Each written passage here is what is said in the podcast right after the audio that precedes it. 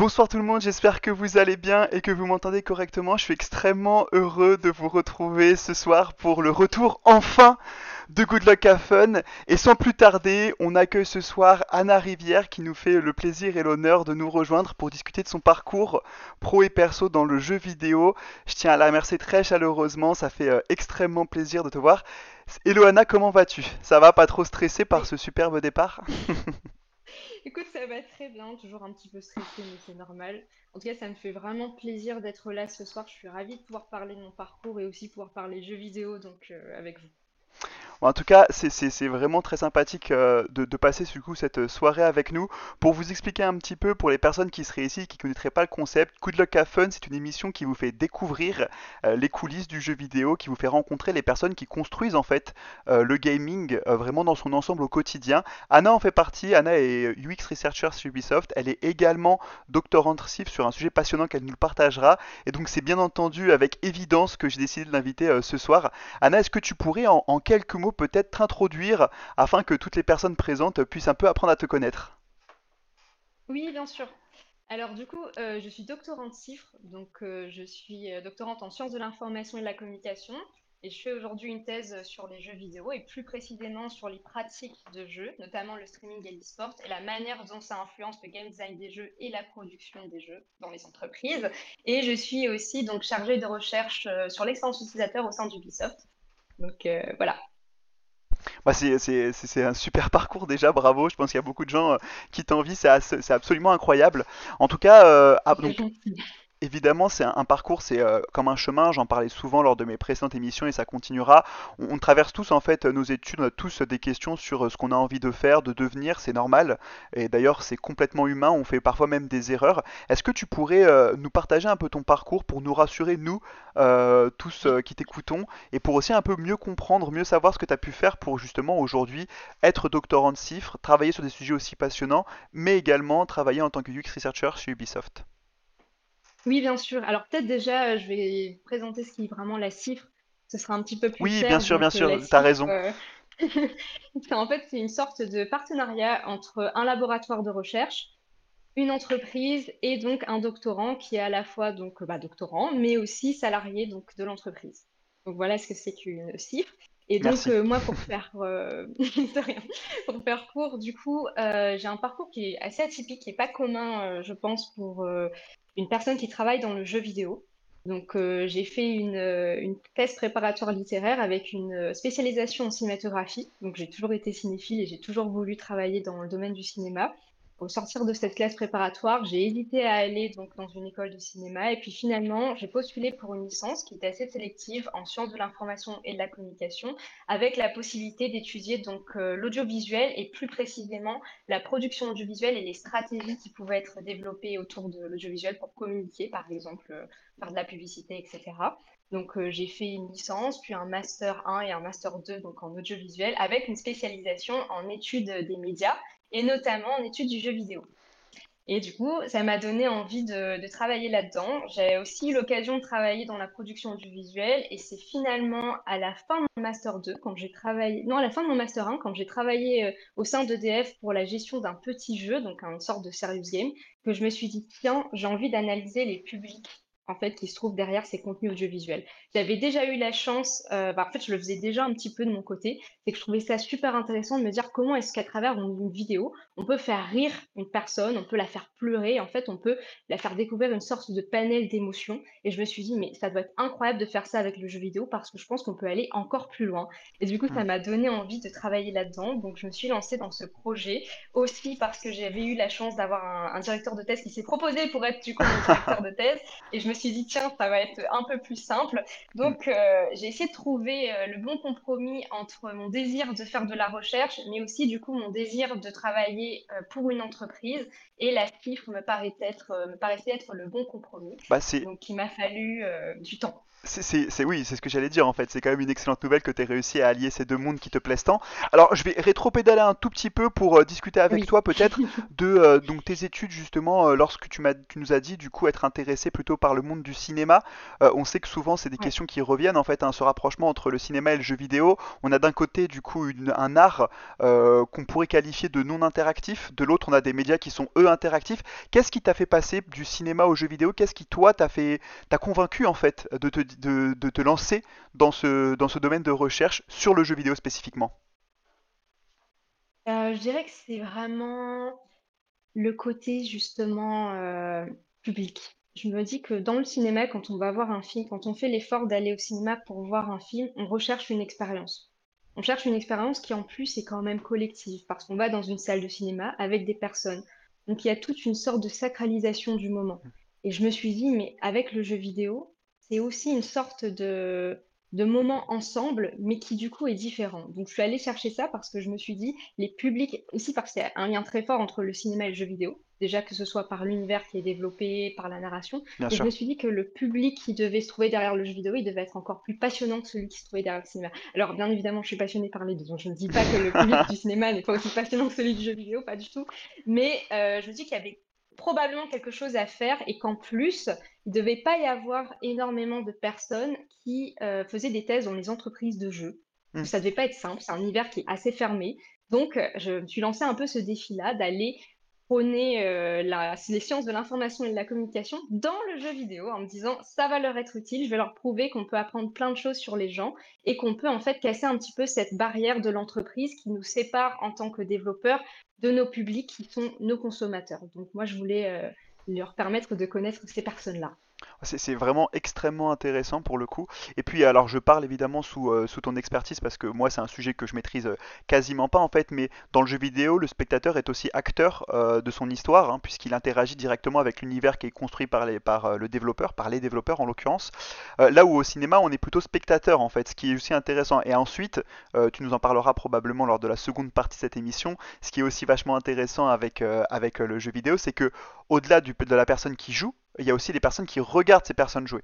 Et donc potentiellement, ça crée aussi énormément d'interactions qui sont euh, tout particulièrement intéressantes à étudier. Mais ça, on en discutera ensemble un peu plus tard, euh, évidemment. Euh, J'ai une petite question sur ton stage. Pour le coup, tu nous parlais d'un stage qui pour toi avait été un peu le, tournant euh, chez EDF, notamment lorsque tu avais fait ce Serious Game. Est-ce que tu voudrais un petit peu discuter avec nous de l'importance que justement que l'on doit accorder dans, dans les expériences professionnelles au sein du jeu vidéo? Qu'est-ce que toi tu en penses? Et est-ce que du coup, tu as des éléments, des conseils à nous donner quand on s'intéresse justement au monde du jeu vidéo et qu'on aimerait y travailler? Qu'est-ce qu'il faut faire selon toi? Quelles sont les quelques good practices qu'on peut avoir en tant qu'étudiant euh, afin de bénéficier un maximum euh, bah, justement de nos études Alors, c'est une, une excellente question. Je ne suis pas certaine d'avoir la bonne réponse parce que j'ai sûr. particulièrement galéré euh, à entrer dans le, dans une entreprise de jeux vidéo. Ceci dit, quand j'étais étudiante, je pense que ma plus grande qualité, c'était la curiosité. J'étais curieuse de découvrir plusieurs domaines et très vite, en fait, j'ai essayé de cibler vraiment ce qui me passionnait le plus. En l'occurrence, je savais que j'avais un attrait particulier pour euh, la connaissance des publics, que j'avais envie de savoir qui se cachait derrière ces personnes-là, qui étaient les auditeurs, qui étaient les spectateurs et qu'est-ce qu'ils recherchaient, quelles émotions ils traversaient quand ils regardaient un contenu, euh, qu'est-ce qu'ils aimaient faire, est-ce qu'ils aimaient diffuser ce contenu ensuite? Donc c'est pour ça que j'ai travaillé pour EDF, parce qu'en fait, c'est une expérience qui me paraissait être un bon compromis entre la compréhension du public et en même temps la découverte du jeu vidéo. Donc durant cette expérience-là, j'ai pu gérer la communauté donc, euh, de ce petit jeu qui s'appelait West Blasters, et je suis même intervenue du coup dans des, dans des écoles, donc dans des écoles primaires et dans des collèges, pour parler de ce jeu, puisque nous avions en fait une version plateau. Donc c'était vraiment très intéressant de voir en fait euh, le passage de la version numérique à la version plateau et de voir aussi quelles étaient les réactions de, bah, de nos joueurs qui en plus étaient très jeunes en l'occurrence. Et on avait derrière ce jeu-là une intention qui était celle du coup de faire passer un message écologique. Donc je trouvais que qu'il y avait, comment dire, de belles valeurs déjà, dans un premier temps. Et je me suis Mm. dit, tiens, euh, je peux faire quelque chose de bien. Je pense que je peux aussi aider à améliorer ce jeu, puisque le problème avec un jeu sérieux, c'est que souvent, on a des mécaniques de jeu qui ne coïncident pas vraiment avec le message, puisque le message étant euh, éducatif, il est un peu trop visible et ça donne pas forcément envie euh, au public d'y jouer. Donc moi, mon objectif, c'était d'améliorer ce jeu-là. Donc je suis allée très loin dans la création de contenu. J'ai fait des bandes dessinées, j'ai créé des événements, j'ai organisé des jeux concours. C'était vraiment génial, j'ai adoré. Et puis finalement, euh, le jeu, malheureusement, n'a pas été euh, gardé très longtemps. Donc EDF a mis euh, un terme à ce jeu pour des questions tout simplement de, de, budget et aussi de projets qui n'étaient pas en lien avec leur projet futur. Voilà. Et c'est pour ça que je, je, vous encourage vivement en fait à explorer beaucoup de domaines lorsque vous êtes étudiant parce que c'est une chance et ça vous permettra de découvrir aussi ce vers quoi vous voulez aller. Complètement. Non, mais vraiment, bah, tu fais, tu fais bien de le préciser. Et je pense que ce que tu viens de dire, c'est extrêmement intéressant. En fait, le, stage hein, pendant, euh, pendant une étude, pendant nos études, tout simplement, pendant une année universitaire, c'est extrêmement important parce que ça permet justement de découvrir différents milieux professionnels. Le jeu vidéo en est un. Il y en a beaucoup d'autres qui pourraient vous plaire. Et donc moi, euh, mais ça fait maintenant euh, un petit moment dans cette émission que je le répète et du coup ça me rassure de voir que tu me tu confortes un peu tout le monde dans cette idée-là. Le stage c'est super super important, l'expérience pro ne la sous-estimez pas, même si vous partez pour faire des études bah, tout simplement euh, très académiques, comme ça peut être mon cas, le stage vous permettra toujours euh, d'avoir euh, soit des éléments, des terrains de recherche potentiellement, ou alors une affinité particulière avec tel ou tel monde de l'entreprise. Donc du coup, Anna, pour revenir sur ce que tu viens de nous dire qui était absolument passionnant, donc tu fais ce fameux stage chez EDF, tu t'intéresses du coup au Serious Game, et ensuite tu te diriges vers du coup un Master 2, si je ne dis pas de bêtises, euh, et tu te rapproches des médias interactifs. Est-ce que tu pourrais rapidement expliquer aux Mhm. personnes qui sont présentes ce soir de quoi il s'agit, comment est-ce qu'on peut faire le parallèle entre médias interactifs et jeux vidéo? Alors, oui. Euh, le, c'est vrai que l'intitulé de ma formation était particulièrement original. Donc, euh, l'idée de, de médias interactifs, en fait, c'est de s'intéresser à toutes les expériences, donc euh, qui visent à su- susciter une sorte d'interaction, entre un objet, par exemple un jeu, par exemple un univers narratif, et un public. Et on parle de médias parce qu'en fait, cet objet-là dépasse euh, sa fonction donc euh, d'objet de divertissement et fait passer un message, sensibilise à quelque chose, ou tout simplement devient un espace d'échange, un espace de rencontre. Donc on parle vraiment de médias interactifs parce que c'est tout simplement, euh, ça va au-delà. D'ailleurs, je, je me permets en même temps de donner ma définition du jeu vidéo parce que j'estime que c'est un peu en lien avec euh, ce qu'on se dit, c'est que aujourd'hui, on parle du jeu vidéo souvent comme un objet de divertissement, mais je pense qu'en en fait, il tend même à s'extirper de cette euh, catégorisation d'objet de divertissement pour aujourd'hui devenir bien plus. Donc, il est à la fois un outil de promotion, il est aussi du coup un, objet culturel, un objet cultuel, puisque ça engendre énormément de communautés, énormément de fans. Ça devient également un outil publicitaire. Ça devient aussi un instrument de création et de co-création, donc de création pour les développeurs, mais aussi de co-création entre les développeurs et les publics qui consomment les jeux vidéo. Et du coup, ça devient une sorte d'objet hybride. Pour moi, c'est aussi notamment un média, mais c'est aussi du coup un espace d'échange, un espace de rencontre, et c'est tout simplement un espace en fait. Donc Et euh, voilà. Non mais c'est J'ai répondu à ta question. Ah Oui, oui, complètement, complètement. C'est extrêmement intéressant ce que tu dis parce que du coup, c'est parce que en fait le jeu est un, euh, à la fois un média, euh, comme tu l'indiques, mais également cet objet hybride qui devient espace, que euh, on peut justement aujourd'hui l'étudier en tant que tel chez Ubisoft notamment. C'est ce que tu fais. Est-ce que tu pourrais euh, rapidement un peu nous expliquer comment tu as réussi à mêler justement ton expérience euh, de chercheuse, de doctorant de cifres avec ton travail chez Ubisoft et nous expliquer euh, voilà un petit peu ce que tu fais aujourd'hui à la fois dans ton, dans ton doctorat, dans tes travaux de recherche, et euh, en quoi justement tu étudies l'objet, euh, le jeu vidéo comme l'objet que tu viens de nous présenter, c'était particulièrement intéressant. Euh, et par ailleurs, je- Alors, juste avant, je t'interromps, n'hésitez pas à poser toutes vos questions sur le chat. Les prochaines questions, je, je réessayerai, j'essaierai justement de les poser à Anna si vous en avez. Je vois qu'elle suscite déjà beaucoup de réflexions parce que, parce que du coup, Anna nous apporte des éléments extrêmement intéressants. Donc n'hésitez vraiment pas et, euh, et j'essaierai de, de vous. euh, alors je ferai au mieux, mais j'essaierai en tout cas de lire, de lire vos, questions pour Anna. Oui, euh, du coup, pour revenir à ta question, comment est-ce que je mêle euh, à la fois donc mon sujet de thèse, mes compétences avec mon travail à Ubisoft, si c'est bien ça. Euh, alors déjà, dans un premier temps, je pense que quand on fait une cifre, il faut avoir en tête qu'on a toujours une double casquette et cette double posture, elle n'est pas simple. Parce que ce sont deux univers qui sont très différents. On a à la fois l'univers académique et on a en même temps l'univers professionnel qui exige de nous que nous soyons tout à fait opérationnels très vite. Alors que dans l'univers académique, on a beaucoup plus de temps pour faire la recherche. Il y a un souci aussi en termes de... Il y a des codes à respecter, il y a une posture à avoir. Et du coup, pour moi, d'emblée, cet univers-là, il n'a pas été simple. Cette rencontre des deux univers. Il a fallu du coup Bien que je m'adapte et il a aussi fallu que je puisse euh, développer des compétences euh, qui soient à la fois intéressantes pour mon entreprise, mais du coup aussi intéressantes pour, euh, pour ma recherche. Donc, ce Mm. que je fais, c'est que j'ai trouvé déjà en collaboration avec Ubisoft, mais également en collaboration du coup avec mes deux laboratoires de recherche, donc à la fois le CERLIS, qui est le centre de recherche sur les liens sociaux à Paris, mais aussi donc le Liège Game Lab, qui est vraiment un super laboratoire de recherche sur euh, le jeu vidéo en tant Big qu'objet up aux personnes qui sont présentes ce soir. c'est ça, leur fais un coucou parce que c'est vraiment mais, le meilleur laboratoire euh, au monde. Ils sont absolument géniaux, ils font des sujets de recherche incroyables, mais je vous en parlerai après.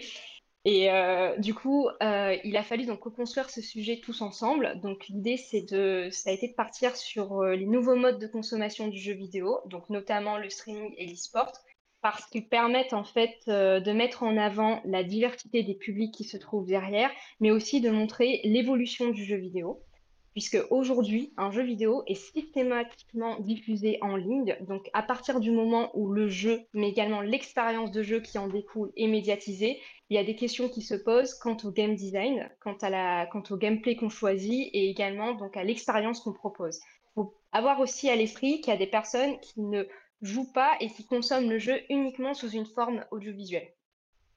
Donc moi, mon objectif euh, quand je travaille à Ubisoft, en fait, c'est tout simplement de répondre en fait à, à toutes ces questions.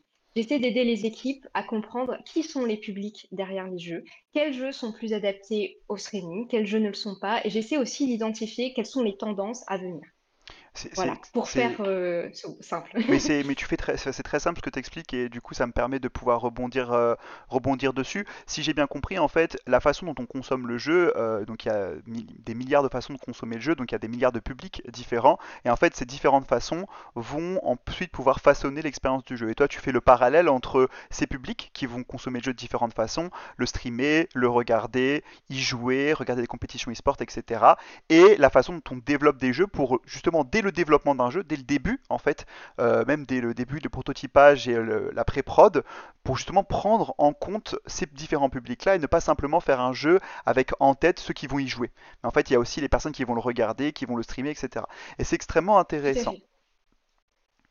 Et j'ajouterais même en fait que ça va au-delà parce que du coup, je vais aussi analyser la façon dont les publics vont recevoir le jeu et ce qu'ils vont en faire, comment ils vont se l'approprier. Toi, par exemple, Romain, tu, tu joues à des jeux et en même temps, tu te filmes lorsque tu joues à ces jeux. Tu es typiquement en fait le genre de profil qui m'intéresse parce que du coup, moi, je veux comprendre comment est-ce que, pourquoi déjà tu streams tel ou tel jeu. Quelle expérience euh, tu as lorsque tu, tu te filmes, lorsque tu es en train de jouer, et quelle interaction tu as avec tes publics. Donc, il y a un niveau en fait de lecture qui est encore plus intéressant et qu'on va pouvoir approfondir et qu'on n'a pas forcément du coup quand on travaille dans une entreprise de jeu parce Bien que sûr, nos joueurs, on sait très bien qu'ils jouent, mais on ne sait pas comment. Donc, j'aimerais pouvoir aller chez chacun d'eux, mais ce n'est pas possible. Donc, du coup, j'analyse aussi beaucoup de travail. et qui, voilà, qui se, qui se mettent en avant parce que c'est toujours intéressant. Alors, on a une question de, euh, Kaito dans le chat, euh, justement, qui s'adresse à toi euh, et qui te pose la question suivante. Est-ce que tu as suivi l'affaire Epic Games lorsqu'Epic Games a pris une amende, justement, pour avoir mis trop en avant son shop, donc sa boutique, auprès des mineurs? Et donc, justement, est-ce que tu as suivi ça, cette façon de mettre en avant une boutique auprès de, de personnes très très jeunes? Et quelles seraient, selon toi, les limites de l'UX aujourd'hui, notamment sur ces questions-là? Alors, euh, j'en ai entendu parler, c'est vrai que j'ai pas suivi directement l'affaire, mais c'est vrai que j'en ai entendu parler. Euh, moi, j'ai des valeurs qui sont très fortes aujourd'hui et que j'essaie d'avoir donc à la fois dans mon projet thèse, mais à la fois du coup dans mon travail. J'estime que déjà lorsqu'on s'adresse à des mineurs, des mineurs, en fait, il y a une façon de faire, il y Bien a des sûr. messages à faire passer et si possible, la monétisation ne doit pas être en fait le message premier. Quand euh, une personne vient jouer un jeu, elle vient chercher une expérience, elle vient découvrir quelque chose. Donc si on commence à monétiser d'emblée, en fait, c'est déjà dommage, je trouve. Mais en plus, lorsque ça s'adresse à des jeunes, en fait, on sait très bien que la limite est fine entre se faire plaisir, entre euh, personnaliser son expérience de jeu et donc dépenser beaucoup d'argent. Donc, à mon sens, euh, aujourd'hui, il y aurait un véritable effort à faire. Les il y a des entreprises qui le font très bien, il y a des jeux qui le font très bien, Bien sûr, entre proposer un contenu, puisque c'est la promesse qu'on fait quand même à nos consommateurs, c'est leur proposer une expérience de jeu, tenir cette promesse, leur permettre de se, de s'approprier le jeu, mais ne pas aller chercher d'emblée euh, le gain financier, puisque quand même on parle de jeux vidéo, on parle de communauté, on a des fans, on a des, des gens qui sont là, qui sont présents, qui aiment le produit. Donc je trouve que c'est aussi une question de respect. Après, forcément, malheureusement, il y a de tout. Euh, je pense que si l'affaire a été autant médiatisée, c'est justement parce qu'elle a suscité des questions, qu'elle a aussi suscité des déceptions. Et donc, je pense que c'est important aujourd'hui de faire attention à ça. En tout cas, moi, j'ai à cœur euh, de travailler euh, sur ces points-là. Et c'est aussi pour ça que, à l'origine, donc j'étais dans une équipe qui était dédiée aux impacts positifs du jeu vidéo. Parce que l'objectif de, tout ça, c'était de prôner en fait euh, le côté positif des jeux, tout en ayant conscience, bien évidemment, des dimensions négatives, mais essayer de mettre en avant tout ce qu'il peut nous apporter. Complètement. Euh, merci beaucoup du coup pour ces précisions, c'est euh, extrêmement clair. Euh, alors justement, je, rebondis après cette question, peut-être pour aller justement creuser un petit peu dans les, dans les sujets maintenant que toi tu étudies en tant que chercheuse, plus spécifiquement. Donc là, tu nous as parlé justement de la relation entre ton sujet d'étude principal et justement ton travail de UX chez Ubisoft. Est-ce que tu pourrais revenir assez rapidement sur ton doctorat, le sujet, de façon à la fois générale et nous l'expliquer un petit peu, qu'on puisse tous mieux comprendre ce que tu fais? Oui. Euh, donc les termes scientifiques de mon sujet sont la spectacularisation du jeu vidéo et la manière dont aujourd'hui ça impacte euh, les logiques de production et d'édition des jeux. Donc qu'est-ce que j'entends par spectacularisation? Eh bien, il s'agit tout simplement euh, de la médiatisation du jeu vidéo par le biais du streaming, par le biais de l'e-sport et la façon dont cette expérience de jeu, qui elle aussi est médiatisée, va du coup transformer le game design des jeux et les logiques de création des entreprises. Donc l'objectif, c'est de comprendre vraiment comment est-ce que Ubisoft, par exemple, en tant qu'entreprise, se représente ces phénomènes et comment est-ce qu'elle essaie en fait d'intégrer ces phénomènes-là dans la logique de production de ses jeux. Bien évidemment, ça ne s'applique pas qu'à Ubisoft. J'analyse aussi beaucoup donc euh, les produits qui sont faits par les autres entreprises. C'est aussi l'avantage d'étudier le streaming, c'est qu'on a un scope qui est extrêmement large. Et donc mon idée, mon objectif derrière tout ça, en fait, c'est de mieux comprendre aujourd'hui l'évolution de la conception des jeux. Ok, Voilà. Est-ce c'est que c'est clair? Ah ouais, ouais, non, mais c'est c'est vraiment super clair. On a l'impression que tu fais ça depuis 10 ans. C'est euh, c'est vachement, euh, c'est vachement intéressant. Euh, Keito d'ailleurs rebondit dans le, dans le chat et je trouve sa, sa remarque extrêmement intéressante. Il parle notamment des jeux où on ne peut pas placer sa caméra euh, en stream. Tu sais, par exemple, ma caméra quand je stream, Ouais, ne pas penser justement à ce genre d'interaction entre bah, un streamer et un jeu, ça peut être l'un des points sur lesquels toi tu travaillerais. ouais, tout à fait. C'est exactement, c'est un très bon exemple en fait. Il y a exactement ça. Il y a aussi, par exemple, si je prends euh, l'e-sport, le fait d'adapter en fait certaines règles aux compétitions. Donc, Oui, c'est tous ces petits éléments, ces petits détails qui font que ça va être intéressant. Le terme spectacularisation n'est pas choisi au hasard, parce qu'on a aussi des éléments du jeu qui vont être euh, plus spectaculaires pour justement être plus intéressants à l'image. Donc l'idée, c'est aussi de s'adresser, lorsqu'on crée un jeu qui va être streamé, à un public double. On a celui qui joue, mais on a du coup celui qui ne joue pas et qui regarde. Et il faut faire en sorte que la personne qui ne joue pas mais qui regarde, du coup, se sente impliquée. Donc pour ça, on a la personne qui se filme, donc on a le streamer, mais on a aussi le jeu sûr. vidéo. Il faut qu'il soit propice à ça. C'est vraiment extrêmement intéressant ce que tu dis. Euh, je me répète, mais pour le coup, je le pense vraiment. Euh, euh, petite euh, question pour le coup, j'aimerais revenir sur la notion de spectacularisation que tu mets en avant justement dans, le sujet de ta thèse. Qu'est-ce que tu entends exactement par spectacularisation? La mise en spectacle du jeu vidéo à travers la façon dont on le consomme, ou par exemple plutôt également les compétitions d'e-sport et la façon dont on peut créer en fait un spectacle et une dynamique en fait autour du jeu vidéo? Euh, alors, c'est une très bonne question. Donc, dans la spectacularisation de jeux vidéo, j'estime qu'il y a quatre strates. Donc, c'est une notion qui est encore euh, en cours de définition. Donc, euh, j'essaie de travailler au maximum là-dessus. Mais déjà, on a un premier niveau qui concerne le jeu vidéo lui-même. Donc, avec les éléments diégétiques qui le composent, donc vraiment son histoire, ses personnages, sa narration, mais aussi du coup les éléments extra-diégétiques, donc son interface, le graphisme, la jouabilité. Donc déjà, on a ces éléments-là qui sont travaillés, donc de sorte à être diffusés. Ou pas, hein, d'ailleurs, hein, parce qu'il y a des gens qui réussissent très bien à créer ces éléments sans pour autant penser au streaming. Euh, ensuite, on a euh, le streamer, donc le public, le joueur. lui aussi, il est important parce que son interaction avec le jeu va être l'objet euh, d'une spectacularisation. L'expérience qu'il va avoir, elle va être primordiale pour justement donner aux personnes envie d'y jouer ou pas. Donc, euh, je vais m'intéresser à, sa posture, à la façon dont il parle, son discours, à la manière dont il joue, mais également du coup au décor qui se trouve derrière lui, aux termes qu'il utilise, au jeu auquel il joue, à sa stratégie en fait euh, de manière générale. Parce que du coup, ça reste aussi bien évidemment un joueur streamer, donc, un public euh, hyper intéressant pour nous. Euh, troisièmement, ça va être les interactions donc avec le public. Donc, mhm. par exemple, comment est-ce que ce public-là va intervenir dans le jeu? Donc là, on a le troisième niveau de la spectacularisation. Donc, par le biais de Twitch, c'est d'autant plus intéressant qu'on a un système de chat, on a un système d'emoji, on a une possibilité de personnaliser l'expérience avec le streamer et en plus, on peut interagir avec lui directement en live, donc ce qui enrichit l'expérience de jeu et en plus permet de l'influencer. Et euh, le quatrième point, mais qui en fait est le deuxième, excusez-moi, c'est le dispositif qui est mis en place pour mettre en avant le jeu. Donc, par exemple, dans une scène, euh, sur une scène e-sport, ça va être justement le dispositif scénique, la façon dont on met en avant les joueurs, la façon dont on éclaire la scène, comment est-ce qu'on présente le jeu. Et si c'est euh, dans le cas du streaming, ça va être du coup le dispositif de jeu. Donc, est-ce qu'on utilise plutôt une console? Est-ce qu'on va jouer plutôt sur un PC En fait, tout ça, ce sont des éléments qui peuvent faire partie de la spectacularisation. Pour le coup, en tant que chercheuse, moi, je m'attache vraiment à regarder tous les petits détails parce que j'estime qu'il peut y avoir un sens qui finalement euh, est important et qui n'est pas forcément visible au début. Et du coup, c'est hyper intéressant d'analyser ça parce que c'est ce qui va nous donner des clés sur la façon dont nos jeux vidéo sont vraiment consommés et sur ce que recherche notre public. C'est, je, vais reprendre ce que dit Kaito dans le chat. On sent la passion et pour le coup, je suis 100% d'accord. Euh, on sent que tu es à la fois passionnée et extrêmement compétente euh, sur ce sujet. J'aurais une petite question en fait parce que donc tu prends par exemple euh, le streamer. Le streamer aujourd'hui, il est adressé dans les boîtes de jeux vidéo par exemple par les équipes support, marketing, communication qui vont s'intéresser justement aux mécaniques d'influence. Est-ce que tu sais pourquoi aujourd'hui ces mécaniques d'influence, elles s'arrêtent aux métiers de support, donc c'est-à-dire les métiers qui vont être en contact avec les clients du jeu et qu'elle va pas justement jusqu'à euh, jusqu'au développement de ce même jeu. Si on comprend que si on comprend l'importance de l'influence pour vendre un jeu, pourquoi ne pas l'inclure dès le départ dans le game design? Est-ce que tu as justement conscience de ces frictions qui font qu'aujourd'hui, euh, eh bien, il y a encore trop peu de, studios, euh, et arrête-moi si je me trompe, qui prennent en compte ce que tu nous dis, qui prennent en compte les différentes pratiques de jeu pour développer justement des expériences gaming? C'est très vrai.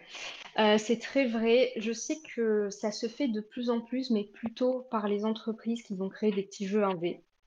Euh, tout simplement pour deux raisons. Déjà, la première, c'est parce qu'une grande industrie a tendance à se, en fait, à avoir un regard qui est assez limité finalement sur ses publics. Donc, on va faire venir des, des publics, oui, mais de manière ponctuelle et pour tester certains éléments du jeu. Finalement, notre connaissance des publics, elle est souvent euh, réduite en fait à, quelques réseaux sociaux. C'est difficile en fait d'aller à la rencontre des publics, mine de rien. Parce qu'avec la casquette de développeur, nécessairement, on va avoir euh, un certain type de public qui va se manifester. On ne pourra pas avoir tout monde. Et deuxièmement, euh, ce, qui, ce, qui, pose problème aussi, à mon sens, c'est qu'aujourd'hui, quand on a euh, un jeu qui est diffusé, on a plusieurs niveaux. On a une personne qui peut être payée pour en parler, et donc on a un discours qui est construit avec une entreprise, et donc qui va mettre en avant certains éléments. Bien sûr. Et à côté, on a des streamers qui, eux, en revanche, ne sont pas payés et qui vont parler d'un jeu, soit sous un aspect critique, soit euh, de façon totalement authentique. On sait euh, également, donc par le biais des, études qui sont menées, que les gens qui regardent euh, les streamers, en fait, ont quand même une quête de l'authenticité. Vont regarder quelqu'un parce que justement, ils apprécient en fait euh, cette personne, ou bien les valeurs qu'elle prône, ou bien le contenu qu'elle propose. Donc, je dirais que c'est en fait assez délicat pour une entreprise de prendre en considération tout de suite ce phénomène, parce que déjà, il faut qu'elle puisse le comprendre. Et pour le comprendre, il faut justement faire appel à des chercheurs parce qu'il faut aller mener en fait euh, des enquêtes qui sont assez fines directement auprès des publics. Mais en plus, il faut sortir du carcan euh, de l'entreprise pour aller voir ces communautés-là. Donc, aller voir qui commente ces contenus, qui sont les viewers et quels sont leurs profils, qu'est-ce qu'ils recherchent en regardant ce contenu, quels sont les jeux auxquels ils jouent et qu'est-ce qu'ils pensent vraiment. C'est que mine de rien, derrière un écran, on ne sait pas ce que les gens pensent. Non mais c'est extrêmement intéressant aussi qu'en fait tu parce que du coup euh, encore une fois tu montres qu'il y a différentes façons de streamer le jeu en fait et qu'aujourd'hui ce serait très réducteur de dire que tous les streamers agissent de la même façon. On va avoir également euh, j'avais lu une super enquête sur Twitch qui expliquait que je crois 99% aujourd'hui des gens qui streament sur Twitch n'ont quasiment n'ont pas de viewers ou ont un ou deux viewers grand maximum ce qui explique qu'en fait il y a, il y a aussi peut-être une pratique derrière autour du jeu vidéo qui est une pratique euh, sociale mais sans pour autant qu'on soit connecté avec les autres. Euh, par exemple, on partage un contenu sans pour autant être regardé. Pourquoi en fait? Quel, est le sentiment d'accomplissement qu'on peut ressentir? Parce qu'il y a des gens qui continuent pendant plusieurs mois. Et quel est justement l'objectif, euh, selon toi, euh, derrière tout ça? Alors, c'est une très bonne question. Je pense que je te poserai la question, Romain. Parce que... Tu dis que j'ai personne qui me regarde Non, pas du tout. Je Alors, rigole, je pas du rigole, je tout, rigole. parce que je me dis que la personne la mieux placée pour répondre à cette question, c'est la personne qui se, qui justement le fait, en fait, qui se filme en jouant. À mon avis, et tu me diras ce que toi tu en penses, euh, il y a une, un prolongement de l'expérience de jeu. Non seulement on joue, mais en plus on partage cette expérience. Et en plus de partager cette expérience, on crée quelque chose à partir de cette expérience. On crée une expérience qui est collective. Donc on va interagir avec des gens, on va raconter une histoire, on va faire part nos émotions, nos impressions. C'est génial parce qu'en fait, le jeu, qui à l'origine du coup est une expérience solitaire, devient une expérience qui est collective. Donc, à mon avis, il y a cette recherche-là euh, avec euh, bah, tout simplement l'autre, hein, avec les personnes qui, qui- qui te regardent, mais il y a aussi ce désir du coup de s'approprier le jeu et de partager son expérience. C'est très cool de jouer à un jeu et moi, je trouve que c'est encore plus cool en fait d'en parler. Bah, après, c'est parce que je fais de la recherche là-dessus, hein, Non, non, mais c'est incroyable de partager nos expériences de jeu. C'est trop bien en fait de savoir ce que pense quelqu'un de- du jeu, euh, quelle expérience la personne a eue, parce qu'on se rend compte de la diversité des expériences et de nos singularités justement. Donc, qu'est-ce que tu en penses, toi, Romain? Non, non, c'est vraiment extrêmement intéressant ce que tu dis et pour le coup, je, je pense que je suis d'accord avec toi.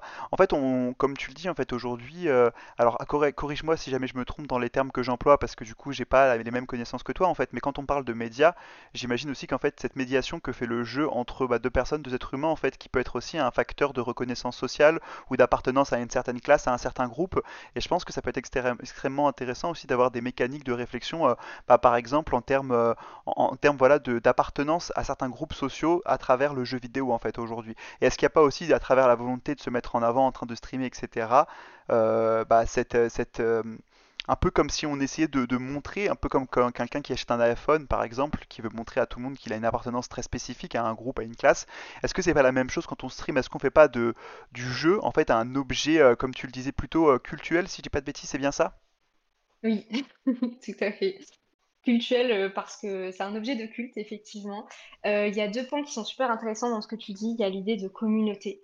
Effectivement, les communautés derrière le jeu sont extrêmement riches. Je trouve même qu'on ne les met pas suffisamment en avant. Elles créent des choses qui sont absolument incroyables. Il y a quand même des gens qui sont capables aujourd'hui de finir Zelda en 23 minutes, le premier. Moi, je trouve ça Ça extraordinaire. Est-ce que vous imaginez le temps qu'il faut pour faire ça? Je- C'est impressionnant. Et ces gens-là vont se filmer, vont expliquer ce qu'ils ont fait et ils vont partager ça à quelqu'un. La passion qu'il faut, elle est extraordinaire. Donc il y a ça, mais il y a aussi du coup les gens qui font du cosplay. Du cosplay à partir d'un jeu. Moi, je trouve ça aussi incroyable. Parce que du coup, ça veut dire que ces gens-là ont pris le temps d'analyser un personnage, de créer un costume à partir de ce personnage. Et en plus, ils se sont dit, moi j'ai envie de me mettre dans la peau de ce personnage, mais dans la vraie vie. Donc ils vont brouiller les pistes entre la fiction et le réel. Je trouve ça absolument impressionnant. Et dernier point qui est absolument incroyable aussi, donc on a les fanfictions, mais on a aussi les gens qui vont plus loin en faisant des tatouages en fait des jeux. Parce qu'ils se reconnaissent dans les valeurs de ce jeu. Ils se reconnaissent tout simplement dans le message qui est prôné et ils se sentent appartenir à un monde, à un univers, à une famille. Donc c'est extrêmement fort. Et je pense qu'aujourd'hui, ce sentiment et ces communautés, elles méritent d'être mieux connues, elles méritent aussi d'être plus, d'être mieux comprises parce qu'il y a des différences euh, notables entre elles et ça fait toujours euh, rêver, je pense, euh, le monde du jeu vidéo. Donc quand on a quelqu'un qui, qui nous dit euh, moi, je, je suis fan de votre jeu et j'ai envie de vous connaître. Je trouve que déjà, ça fait plaisir, mais je trouve que là, ce serait en fait euh, une marque de respect envers eux de leur dire, bah écoutez, moi aussi j'ai envie de vous connaître, j'ai envie de vous comprendre et j'ai envie de vous proposer un produit qui soit encore plus intéressant pour vous, qui puisse euh, finalement mieux répondre à vos attentes et à vos besoins. À mon sens, les publics doivent faire partie en fait de la création des jeux, c'est hyper important. Non mais complètement et je rebondis quand tu parles de speedrun en fait c'est d'autant plus intéressant qu'aujourd'hui la pratique elle est encore trop peu connue je trouve et qu'on se rend pas compte aussi de tout le temps qu'il faut pour réussir à faire des runs. J'avais vu je crois une vidéo euh, sur euh, Elden Ring qui était euh, mais tout simplement extraordinaire surtout pour des gens comme moi qui ont beaucoup de mal à avancer dans des jeux beaucoup plus simples qu'Elden Ring. Et puis en fait aussi aujourd'hui toutes les règles, toute la codification qui encadre aussi ces pratiques-là. J'avais également écouté une intervention lors d'un colloque Les petites choses du jeu vidéo qui était organisé à Lyon, un, un intervenant, je crois, de ton, de ton laboratoire, le Liège Game Lab, euh, qui parlait justement de, des speedruns et j'avais trouvé ça absolument, euh, absolument intéressant, absolument fantastique. C'est un sujet qu'il faudra aborder dans un, des prochains, dans un prochain épisode. Petite question de Kaito dans le chat qui demande en fait, et du coup je recentre un peu le sujet là, euh, qui demande est-ce que ça coûte cher à un éditeur de faire de la recherche ou pas? Est-ce que tu peux nous en parler déjà? Et euh, du coup, qu'est-ce que voilà, est-ce que tu peux nous en dire un peu plus à ce sujet? Bien sûr. Alors, ça ne coûte pas cher à un éditeur de faire de la recherche quand on passe par une cifre, parce qu'en fait, la cifre est financée donc en partie euh, par la, la NRT, qui est l'Association nationale de la recherche technologique, et qui du coup verse une enveloppe à l'entreprise. Ensuite, il faut savoir que sur le salaire qui est versé aux doctorants, donc l'enveloppe est déjà généreuse, mais en plus, on a quand même tout le reste euh, du salaire qui est éligible au crédit impôt recherche à hauteur de 10%. Donc en fait, on coûte vraiment pas cher du tout voire quasiment rien pour une grosse entreprise. Donc, euh, j'encourage vraiment toutes les personnes qui nous suivent aujourd'hui à, si vous êtes intéressés, bien évidemment, à faire de la recherche, mais en plus à le faire en chiffres. Donc, c'est pas simple. N'hésitez pas à, venir me voir, je pourrais vous faire part de mon expérience. Mais sachez que pour obtenir euh, du coup mon dossier chiffres, je suis passée par pas moins de 20 entretiens. Euh, j'ai eu au moins 30 refus, donc entre refus officiels et refus non officiels tout le monde quasiment m'a dit c'est impossible, tu ne pourras pas y arriver. Et il y a seulement mes parents qui ont cru en moi. Et honnêtement, euh, si je m'étais arrêtée au premier nom aujourd'hui, j'aurais eu des regrets, puisque je me suis dit, cette entreprise, on a 25 000 personnes dedans. Si je dois parler aux 25 000 personnes, je le ferai, mais j'arriverai à convaincre au moins quelqu'un d'écouter mon sujet, d'écouter ce que j'ai à dire, parce que je pense que c'est important de faire de la recherche dans une boîte de jeu, et encore plus en sciences de l'information de la communication, parce que c'est pas commun. Donc, euh, je vous encourage, même quand on vous dit que vous n'êtes pas capable de faire une chose, eh ben, n'écoutez pas en fait. Faites, suivez vos rêves, tout est possible. C'est jamais simple, attention, c'est jamais simple, mais c'est possible. Bah non mais complètement en fait et pour le coup euh, pour le coup c'est très beau ce que tu dis et je pense que c'est aussi un peu le message de cette émission c'est qu'en fait le jeu vidéo quand on regarde d'un d'un point de vue extérieur souvent on a l'impression que c'est très loin parce qu'on y joue en fait toute la journée euh, pour la plupart en tout cas euh, j'imagine présent ce soir sur mon stream on y joue on y passe beaucoup de temps mais en fait on se dit que c'est quasiment inaccessible comme industrie or alors il y a des il y a des notions il y a beaucoup d'améliorations hein. c'est une industrie qui est encore trop masculine qui est très blanche qui peut paraître aussi extrêmement éloignée et il y a d'autres d'autres points d'amélioration euh, que je n'aborderai pas ce soir euh, sur ce live, mais qui sont bien là. Euh, néanmoins, aujourd'hui, en fait, ça reste une industrie qui, qui tend à s'améliorer, qui tend à s'ouvrir de plus en plus. Et donc justement, il ne faut pas hésiter à essayer, à sauter, à se battre, parce que c'est justement comme ça qu'on fait en sorte de pouvoir justement créer demain un, un environnement de travail sain pour tout le monde, ce qui n'a pas tout le temps été le cas, ce qui n'est pas tout le temps le cas dans le jeu vidéo. Et c'est aussi comme ça qu'en fait on permet de, de, devenir des rôles modèles, des exemples pour les futures générations. Et c'est aussi ce que tu fais du coup, Anna, toi, en à travers ton combat, et je trouve ça vraiment très beau. Donc euh, vraiment félicitations à toi d'avoir euh, d'avoir réussi, euh, ton, parcours et d'avoir réussi tout simplement à, à rejoindre, euh, à rejoindre ton, ton, travail actuel chez Ubisoft. C'est quand même plutôt incroyable, surtout que aujourd'hui tu peux faire à la fois de la recherche et justement ce métier du X-Researcher, donc c'est particulièrement intéressant.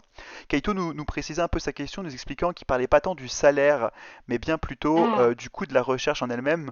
Pour ça, en fait, ça dépend ah. beaucoup des entreprises et ça dépend aussi oui. beaucoup des missions. Euh, pour avoir fait aussi un peu de recherche et pour être toujours, du coup, euh, puisque je suis Consumer Insight Manager chez, enfin Consumer Insight Researcher, pardon, pas encore manager, peut-être bientôt chez Gameloft, pour le coup la recherche en fonction de, des équipes, en fonction de évidemment du scope de la recherche, si c'est une recherche qualitative, enfin quali, quanti, il y a plein de critères en fait qui rentrent en compte et aujourd'hui ce serait compliqué de chiffrer. Euh, après peut-être que toi tu as des idées Anna, mais j'imagine qu'en fait euh, quand on chiffre c'est plutôt sur un investissement sur un an et pas simplement sur un projet. Oui, c'est, ça dépend beaucoup euh, de l'entreprise, ça dépend beaucoup du projet sur lequel on travaille et euh, tout, simplement, du budget qui est alloué. Je pense qu'aujourd'hui, euh, la recherche tend de plus en plus à se faire une place. C'est positif. Maintenant, le combat, il est encore présent. C'est pas simple. C'est pas en fait ce qui vient en premier. Donc, euh, à mon avis, il faudrait, bah, justement, je vous encourage en fait à faire de la recherche, à venir dans une boîte de jeu. Comme ça, vous pourrez me, me partager vos expériences et vous pourrez me dire s'il euh, y a du budget ou pas. Parce que moi, en tout cas, j'ai pas l'impression qu'il y en a énormément. Mais euh, je, j'ose espérer que, qu'en faisant de la recherche, justement, en étant ce que nous sommes, en, en partageant nos expériences, en fait, on puisse contribuer à, montrer à quel point c'est important et donc à donner envie à ces industries-là d'allouer plus de budget à la recherche. Complètement. Et puis je pense aussi que dans un monde qui pousse à avoir des résultats toujours plus rapides, euh, avec quasiment plus aucun investissement euh, moyen ou long terme, hein, on veut des investissements court terme, c'est-à-dire qui se remboursent sous trois mois. En fait, la recherche va un peu à contre-courant parce que la recherche, c'est quelque chose qu'il faut percevoir sur le long terme. Allouer un budget pour une étude, par exemple, c'est pas garantir que cette étude va être utile euh, au bout de quelques mois seulement. Ça peut être une utilité sur du très long terme. Ça peut être accompagner une, équipe de développement pendant euh, plusieurs mois et les conseiller sur certains points. Et en fait, ça va être euh, un retour sur investissement dilué. Et euh, quand on parle avec des termes euh, plutôt techniques, hein, euh, par exemple quand on cherche du, euh, le return on investment, le ROI euh, d'un sujet de recherche, c'est extrêmement difficile à définir. Là où par exemple quand on va faire une vidéo marketing, on peut directement grâce justement aux cookies et aux liens traçables savoir à peu près combien de clients ont été touchés par la pub, combien ont cliqué, combien du coup ont été après euh, par la suite achetés et ont fini le parcours acheteur. Donc euh, évidemment toutes ces questions-là aujourd'hui je pense qu'elles vont plutôt à l'encontre de la recherche alors même que comme on le voit avec Anna, c'est un sujet qui est, euh, qui est tout particulièrement, qui est extrêmement intéressant. Euh, je me permets du coup de revenir sur euh, le domaine de la spectacularisation. Il nous reste encore euh, 10-15 minutes ensemble. Est-ce que tu pourrais euh, donc du coup aussi euh, peut-être euh, prendre un exemple d'un jeu qui selon toi euh, expliciterait bien euh, justement ce rapport euh, aux, aux différents spectateurs? Euh, je pensais à Rocket League de mon côté, mais je me trompe peut-être. En fait, est-ce que tu aurais des idées toi de jeux qui aujourd'hui ont pris en compte, ou du moins essaient de prendre en compte de plus en plus ces mécaniques en fait, euh, ces mécaniques et ces différents spectateurs? Oui. Euh, alors, je vais donner des exemples euh, euh, en étant neutre. Donc, vraiment avec un regard de chercheuse, sans partager pour autant mon avis sur est-ce que ça fonctionne bien, est-ce que ça fonctionne pas bien. Je vous laisserai en juger aussi. Mais on a plusieurs exemples. Donc, tu parlais de Rocket League. Rocket League qui est un bon exemple parce que c'est un jeu qui n'est pas simple en fait à maîtriser et pourtant c'est un jeu qui est très spectacularisable, tout simplement parce qu'il est divertissant, c'est intéressant de le regarder et les règles sont simples. Donc, quand on le diffuse lors d'une compétition e-sport, on sait déjà que notre public va vite le comprendre, il va avoir envie de le regarder, et en plus, c'est comme une sorte de foot en fait. Donc, il va dire, OK, moi, je veux être pour cette équipe, donc je veux que cette équipe, elle marque. On a des temps de partie qui sont extrêmement courts et on a beaucoup d'intensité. Donc, forcément, ça marche. Après, il faut une sacrée performance de jeu pour maîtriser parce que c'est vraiment un jeu qui n'est pas simple. Un autre exemple, du coup, c'est Trackmania. Donc, Trackmania, c'est aussi euh, un jeu qui est pas facile à maîtriser et qui pourtant a beaucoup intéressé les publics. Donc là, ça vient aussi de Zerator parce qu'il a su en fait mettre en avant le jeu. Il a su aussi générer des modifications dans le jeu pour que ce soit encore plus adapté donc euh, au streaming, plus adapté à une compétition. Donc je trouve que c'est assez intéressant parce que là aussi, on a derrière des communautés, on a des gens qui se sont dit, ok, moi j'aime bien regarder telle ou telle personne jouer, donc finalement je vais regarder, je vais consommer Trackmania. Donc c'est aussi un exemple. Et un autre exemple, donc qui là n'a rien à voir, euh, par exemple Fortnite. Donc euh, lorsque Fortnite a proposé ses concerts en live, il a quand même euh, fait quelque chose d'assez fort parce qu'il a réussi à proposer en fait un spectacle dans un contenu qui était déjà spectacularisé. Hmm. Donc, euh, en proposant ces concerts, en fait, il a attiré des personnes qui ne jouaient pas forcément au jeu, mais qui du coup avaient envie de voir euh, quelqu'un chanter, qui en plus était fan pour autant de ces artistes-là. Et il a proposé même dans son game design donc des, des pas de danse euh, spéciaux, des skins, etc. Donc finalement, ça contribue à personnaliser l'expérience et elle coïncide avec le spectacle qui est proposé. Donc ce sont vraiment des formes de jeu qui sont euh, adaptées à ces pratiques et qui, pour le coup, sont, euh, proposent en fait une expérience qui est originale, qui change un peu et qui sort du commun. Enfin pour le coup c'est absolument parfait. Tu, tu réponds aux questions avant même que je les pose puisque du coup tu as été rebondir sur différents exemples et euh, du coup euh, merci beaucoup pour tout ça, c'est vraiment parfait. Euh, alors petite question du coup je reviens sur ce que Johan nous dit dans le chat. Il nous pose la question donc là on, on repasse sur le sujet qu'on abordait un peu plus tôt sur le coût de la recherche de façon globale en France.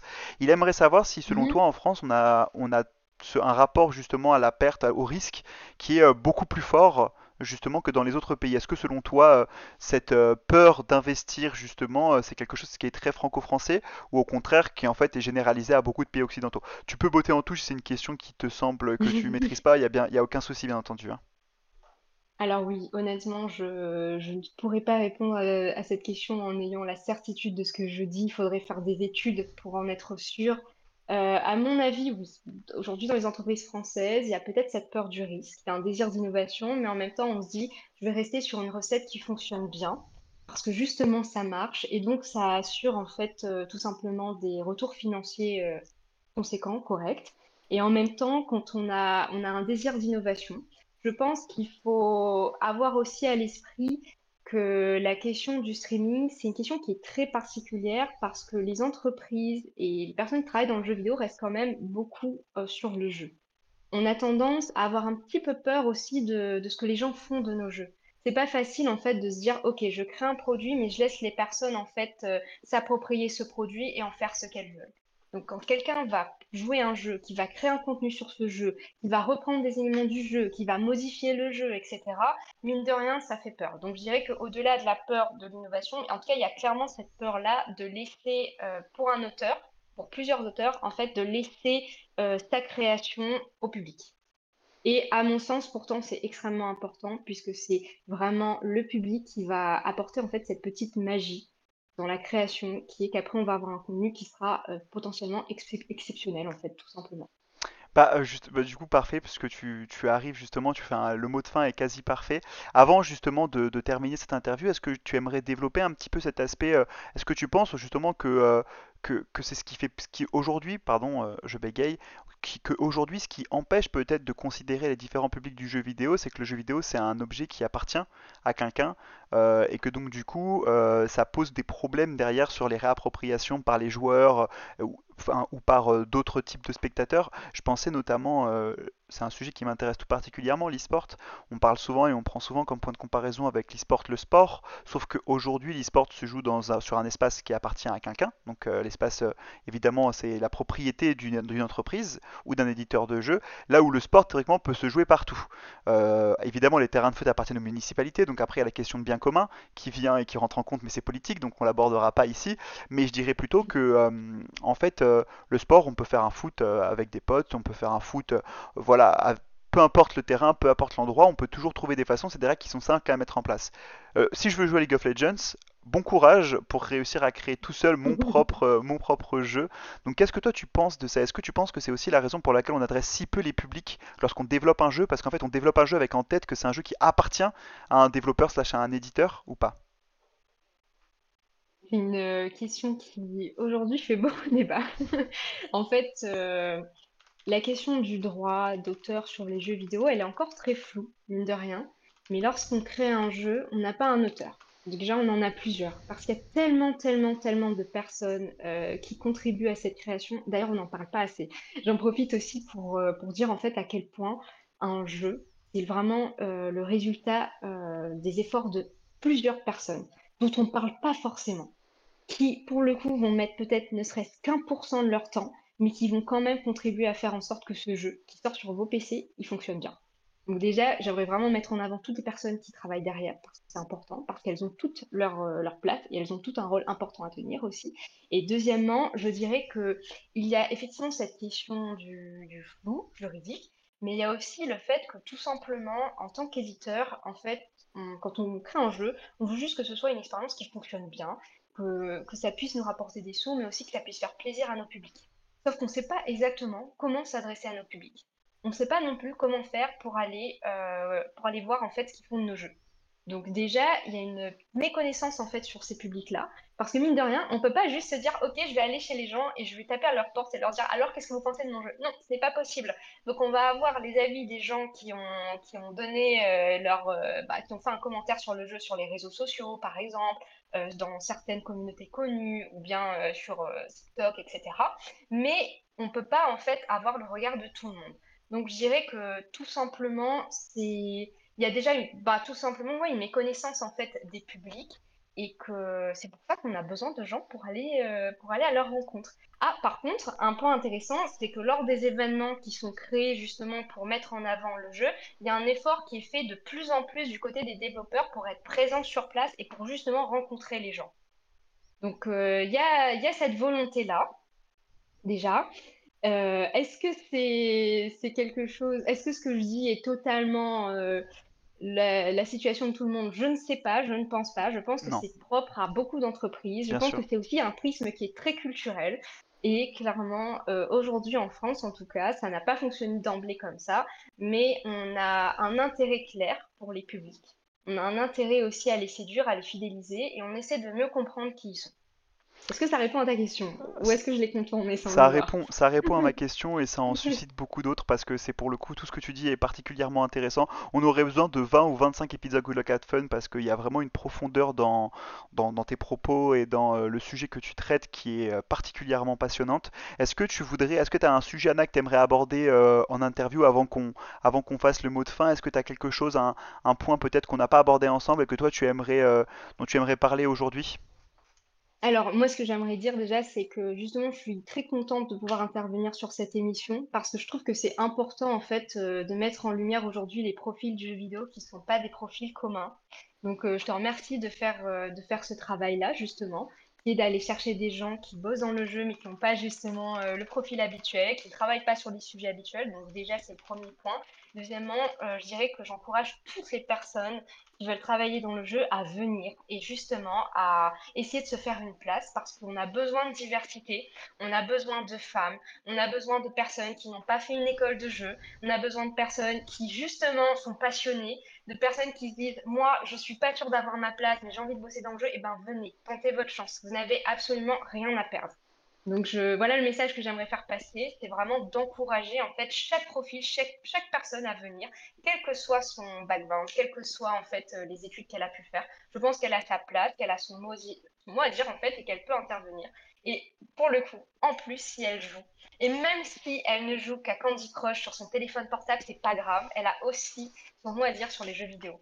Les publics du jeu vidéo, c'est aussi ça. Ce sont les gens qui consomment le jeu vidéo sans y jouer, ce sont les gens qui en parlent, ce sont les gens qui juste euh, sont au contact euh, de, d'expériences ludiques. En fait, tout le monde a un rapport aux jeux vidéo, donc tout le monde a sa place.